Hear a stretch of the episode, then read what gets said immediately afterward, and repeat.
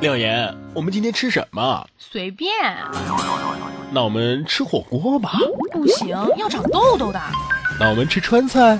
昨天才吃了，今天又吃吗？那我们吃什么？随便啊。呃，那我们可以做点别的吧。也可以呀。那我们看电影。电影有什么好看的？耽搁时间。那我们听广播。哎，这个好。燃料补给站。只听节目不吃饭。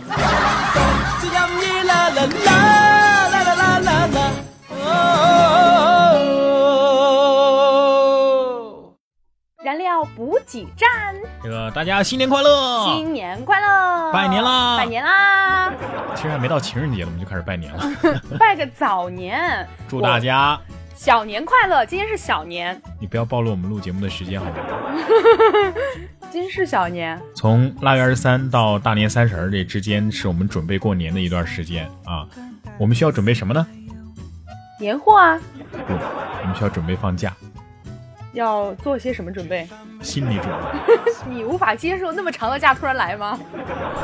呃，总而言之，祝大家新年快乐了！不管你是什么时候听到我们的节目啊，都希望大家在新的一年能够开开心心的啊，像廖岩的名字一样喜笑颜开。嗯，也希望像然哥名字一样，然后就没有了。一个话题，一堆段子，笑死人不偿命啊！燃料补给站，段子大联欢。你说这个初中老师和高中老师他们有什么区别呢？这个啥区别我不知道，但是我经常纠结他们说过的两句话。哪两句？初中老师总是说，呃，这个知识点呢，以后高中老师会讲的。呃，那高中老师又说什么呢？高中老师说，这个知识点你们初中老师应该教过。包大人，为什么别人说你黑？你还那么高兴啊？因为人家总说黑的漂亮。人世间最开心的事情就是洗衣服的时候，突然发现口袋里居然有钱。哎，我觉得老天爷可以停止折磨我了。我又不想当美国总统，大可不必苦我心智，劳我筋骨，饿我体肤，空乏我身，行拂乱我所为，动心忍性，增益我所不能啊！我就只想当一个九十几斤刚刚好、浅薄无知、长得好看又有钱的美少女而已。切，就你还九十几斤刚刚好，得了吧？咋了呀？我胖才会显得你瘦呀，免得我瘦的时候又显得你丑，对吧？考历史的时候问到佛教的创始人是谁，我想了好久，填了个如来佛。思前想后，觉得有些大不敬，于是改成了。如来佛祖，嗯，满意的交卷了。我有个闺蜜啊，拍拖不到一个月，有一天晚上和我走在路上，她突然对我说：“以后不许你再说自己是单身狗了，知道吗？”我看着我闺蜜心疼的眼神，我有点感动，但是我还是问了她：“为什么呀？”这时我闺蜜指着路边正在交配的小狗，然后跟我说。因为他们不像你一样单身，以后不许你侮辱“狗”这个词。一男的头部受伤了，血流不止啊！女友送他去医院，出租车上，这个女友用纸巾帮他止血，但是这个纸巾啊，一会儿就不够用了。女朋友又从包里拿出一片卫生巾，按在这个男子的伤口，这个血果然马上就止住了。女友松了一口气。到了医院之后呢，男子在缝针的时候，女子问大夫病情如何，大夫拿着卫生巾说呀。你要是再换一片，估计这兄弟就要挂了。自从放了寒假之后吧，我的人生好像就只剩下了下午和晚上了。哎呀，刚和媳妇儿吵了一架，媳妇儿赌气不理我了。但是马上快到饭点了，我饿得不行啊。于是我就写了一个纸条，我饿了，然后让我们家狗狗叼去给老婆看。过了好长时间没动静啊，我就去客厅看看，只见老婆拿根香肠在那喂狗呢，边喂还边念叨。哎我就知道你饿了，多吃点，多吃点啊！全世界最让我感动的话有三句，第一句是我给你带好吃的，第二句是我请你吃好吃的，第三句是我带你去吃好吃的。你知道电脑运行大型程序的时候出现卡顿现象是什么原因吗？嗯，不知道。因为穷啊。想提高逼格，就要从平时说话的细节开始做起。嗯，比如说，你可以试试将所有的量词都换成款，来试试。呃，我刚吃了一款红薯，我刚刚喝了一款汽水儿。买了二月四号的车票，当天晚上提前买了零食什么的去车站等，心想马上就要见到家人了，万分激动。到夜里十二点的时候，只见手机上的日期变成了二月五日。微信上聊了一个妹子，结果好不容易约出来，发现是一个高中生。没办法，身为老师的我，只好在酒店的房间里扎扎实实的给她补了两个小时的数学呀。临走前，我还送了她几本复习资料。你傻呀，他又不是你的学生。我大手一挥，正义言辞的说道：“不行，他实在是太丑了。”不够钱付车费，刚好啊，这附近有提款机。我跟司机说，我就跟司机说我去取。于是他说去呗。我说你不怕我跑了吗？嗨，你你跑，你倒是比我这车跑得快呀。嗯，那万一我我要躲起来呢？你应该提出扣押手机什么的。那我要带着手机跑了呢？那我已经拍过车牌了。那管啥用啊？你手机都在我这儿了，你拍了有用吗？哎，说的对呀。哎呀，小姑娘，赶紧去吧啊！你这智商我信得过。我差一点实现了曾经对她的许诺，完成当初说要跪在兰博基尼的引擎盖上向她求婚的事儿。可惜呀，就差那么一点点儿。就在我爬上去之后，车子的主人出现了。去年过年，帮女朋友花了大价钱从庙里求了一块开光的玉，大师说。携带这块玉的人，今年会有如意姻缘。果然，一个月之后，女友认识了一个富人，把我给甩了。最讨厌我们公司年轻员工讨论什么穷游了。哎，我说你为什么要穷游啊？哎，这个人说他要体验。我觉得你本来就是穷，就用不着再去体验了。穷就是你的生活，你出去玩就该咬牙跺脚来个豪华深度游，那才叫你的体验好吗？真是太狠了！一同学去买火车票，买了很久才回来，我就问他：“哎，是不是有很多人在排队买票啊？”嗯，其实排队的人不多。那你怎么去了那么久才回来呀？因为不排队的人实在是太多了。坐大巴的最后一排的中间位置，总有一种上朝的感觉。左边是文臣，右边是武将，司机又好比是守门的太监。哎，这样想着我也是醉了。可是为什么你的臣子都背对着你啊？呃。电梯里，我问站在前面的大叔：“大叔，你吃饭了吗？”呃，吃了吃了。呃，吃的啥呀？就啃了两个馒头。大叔啊，你要注意一下营养的均衡啊。然后呢，我又转身问了问我身边的那哥们儿，大哥，你呢？韭菜炒蛋，咋的了？哦，那刚刚电梯里那个屁是你放的吧？啊？呃。有一次在公交车上给一个老奶奶让座，结果啊，老奶奶很是高兴的对我说：“哎，谢谢你啊，小伙子，我差点就仰天长啸。”镇了镇定，对奶奶解释说：“老奶奶，我我是个女的。”这老奶奶听了之后呵呵大笑的说：“小伙子，你真爱开玩笑。”我问旁边的英语学霸：“为啥每次他都能考那么好？”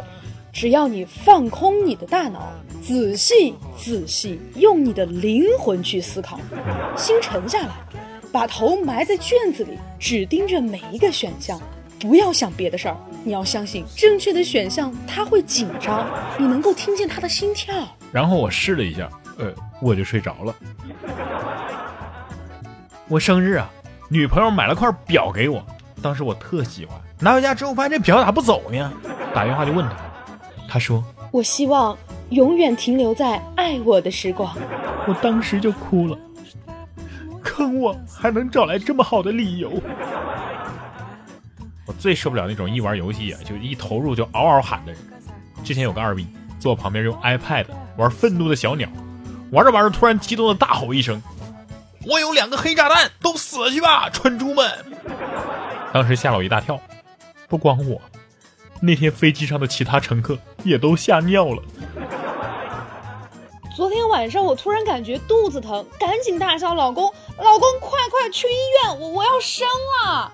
我老公一咕噜爬下床，迅速跑到洗手间，拿出剃须刀，开始刮胡子。我急了呀！你不收拾东西住院去，你还有心情刮胡子？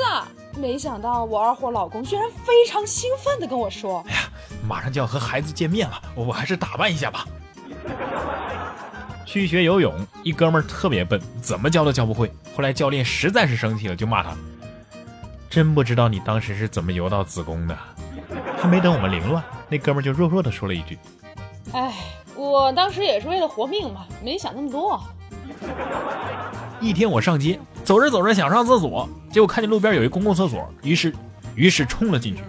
进去之后才发现，哎妈，是是女厕所，还好当时没人，马上回头。结果刚转身便碰到一个小妹妹，我还没来及说话呢，就见那小妹妹脸一红，呃，头一低，说了一句：“啊，对，对不起。”然后这这妹子飞快的转身冲进了男厕所。假如情侣是南北双方的，口音就会有一种莫名的音差萌。一个台湾小哥向东北姑娘表白，这台湾小哥是软绵绵的说：“我选你很久，你知道吗？”东北妹子退后两步。脆生生的答道：“哎呀妈呀，我不到啊！”男人发怒啊，是地雷似的，一大片的空地随便你跑，但有几个点你不能碰，比如说他的家人、事业、名誉，那一碰就炸，分分钟让你粉身碎骨。女人发怒那是后台积分式，没有到分数前嫌。没有到分数线前，什么都看不出。其实啊，你冷落他一次加五点怒气，背叛他一次加二十点怒气，到一百点那天他跟你彻底翻脸，你就纳闷了，这点小事儿咋就掰了呢？其实啊，这是早就种下的果了。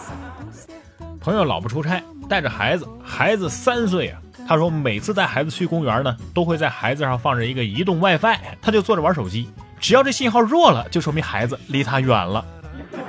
接下来啊，这个要过年了，给大家送上一首七言绝句：少小离家老大回，父母亲戚把婚催，没人见面不相识。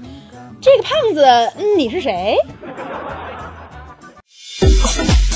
段子大联欢向大家征集段子啦！发送你觉得好玩的段子或者是值得一说的话题与我们分享，一经采用，不仅你的名字和段子会被主播在节目当中念出来，更可以优先获得点歌送祝福的机会。互动方式：网络平台收听的用户呢，可以直接对节目进行评论即可；微信可以发送到微信公众平台“然哥脱口秀”，或者是在新浪微博上艾特“然哥说新闻”或“廖妍妍”，同样可以哦。互动就是散呀散不走，话题吐槽两呀两回头，微信评论微博艾特我，看到就念不念是小狗，互动好好玩，这是为什么呀？燃料补给站，互动好好玩啊！你越来越不想跟这个神经病做节目了，再见，分手吧，我们离婚。你确定你用词是准确的？好，上一期我们聊到的话题是过年印象啊，确实啊，已经过年了，快过年了，或者是过完年了。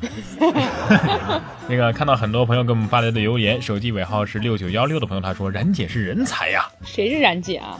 就是你的姐吗？这个不好理解。他说最蠢的事情就是把鞭炮放到牛粪里，然后自己却没有跑掉。结果自己和周围的人都遭了殃，最后就是一顿打呀！哎呀妈呀，牛粪炸脸上，好臭啊！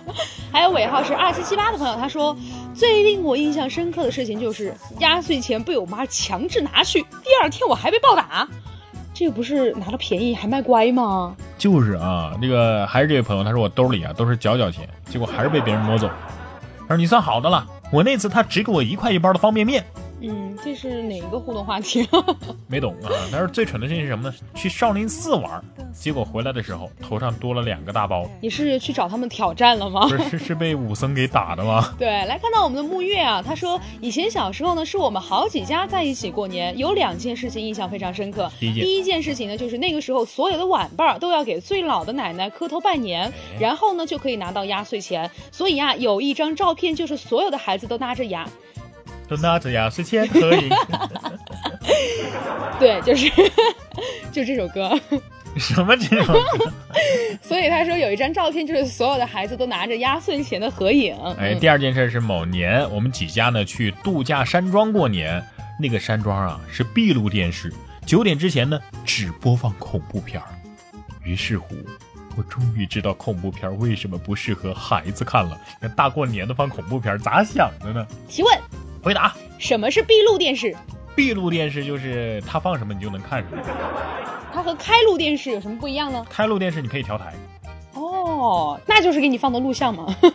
来看到柳明，小时候经常听到妈妈说：“来，儿子，妈帮你存着。”每次听到这句话的时候，那感觉就跟马上要被洗劫也一样一样的。嗯，那不是就像，那就是被洗劫。他还说啊，然哥能。人家那名字叫风，不叫口气。不是，我真的吹的没你好。我是这样的，那 让我吹出来就是。当然哥，你念那串名字的时候，我心里面狠狠的抽了一下，因为那里面有初三同同桌的名字，就是上王伟还是张伟，还是李伟啊？好的，我们今天的互动话题呢，说到的是过年的时候，亲戚问起你的成绩的时候，你要如何机智的回答呢？这个我要举一个我自己的例子了。嗯。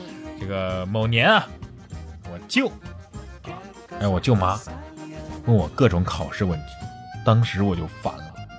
我说考的没有表弟好？哎，要不今年红包你就多给我点呗，让我买个步步高点读机。然后舅妈就默默的走开了。还有我那天，我今天看到一个段子啊，就是说，如果你的家人问你有没有谈恋爱，哎，你怎么说？你就应该说。没呀，咋的呀？你想跟我处啊？他就不会说话了。如果你想参与到我们的节目当中来呢，就在节目的下方进行直接的评论或留言，或者呢是在新浪微博上面廖岩岩 P O P P Y 或然哥说新闻。最后呢，你也可以在微信公众平台上面搜索然哥脱口秀。其实每当我们念这个互动方式的时候，那个听收音机的听众可能就很疑惑：节目下方，节目下方是计价器，是啥？计价器。没反应过来是吗？在网上啊，网上听的就是在下面有可以留言啊，这是计价器嘛哈。真假不知的冷知识啊！科学家研究表明，当男性盯着女性胸部看的时候，能够延长寿命。只要你看女性胸部的十分钟，就如同在健身房进行了三十分钟的有氧运动一般，有同样的效果。所以啊，每天通过定时看女性的胸部。平均可以延长四到五年的寿命，比多吃什么青菜呀、蔬果啊，或者是运动啊，要简单的多。所以在这里，我们郑重鼓励年过四十的男性，每天至少花上十分钟的时间欣赏 D 罩杯以上的胸部。那 D 罩杯以下的呢，也是可以延长的呀，只是延长不了那么久而已。就而已。我在唱歌吗？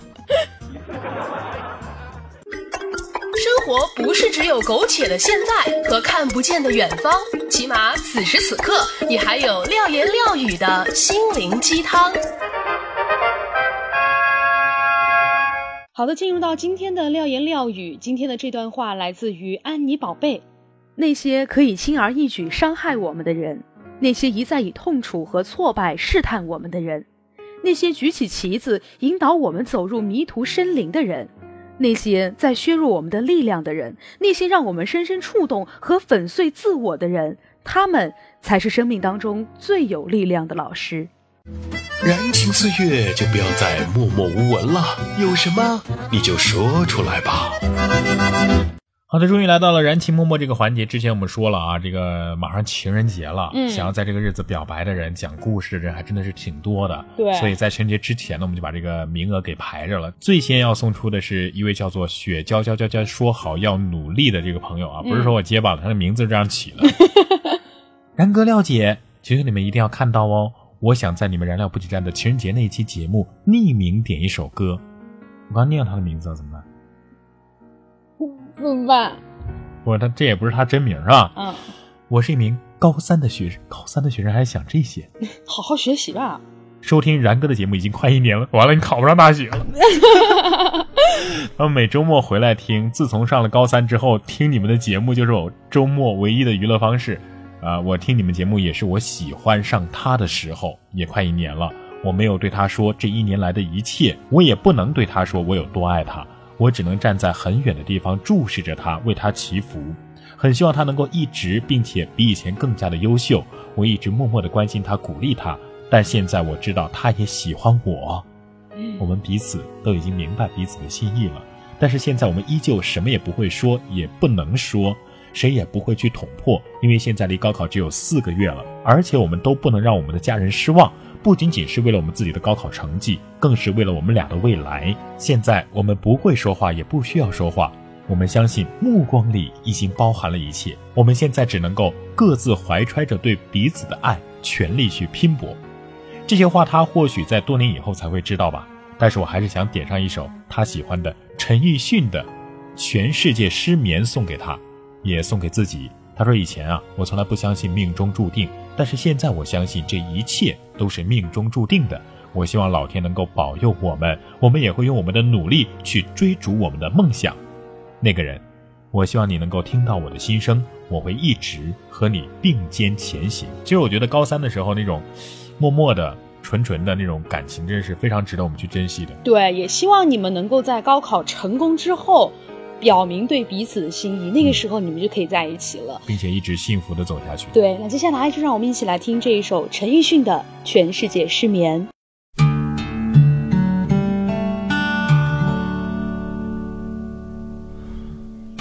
想起我不完美，你会不会逃离我生命的范围？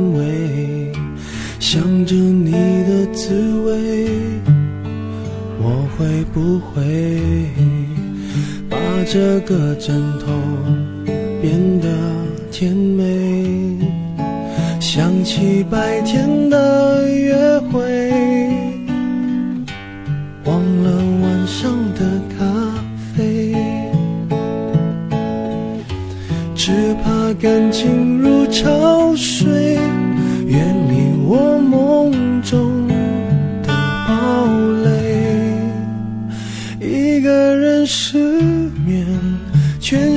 世界失眠，无辜的街灯守候明天，幸福的失眠，只是因为害怕闭上眼，如何想你想到六点？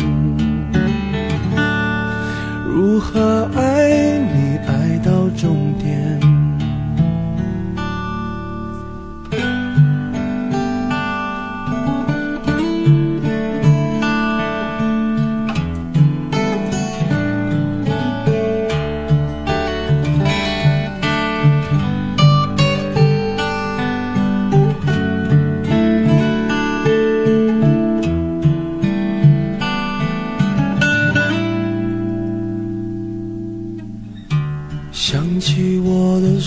哦你会不会好像我一样不能睡想想你的暧昧我会不会数不到绵羊一双一对？想起白天的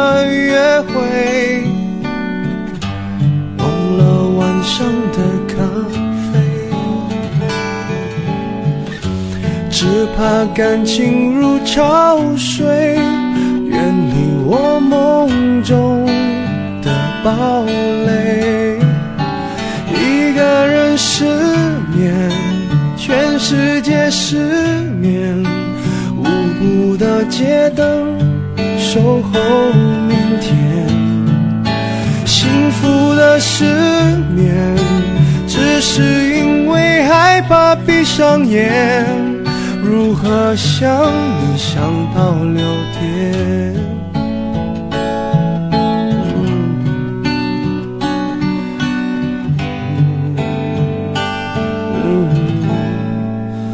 一个人失眠，全世界失眠，幸福的失眠，只是因为害怕闭上眼。如何想你想到六点？如何爱你爱到终点？如何爱你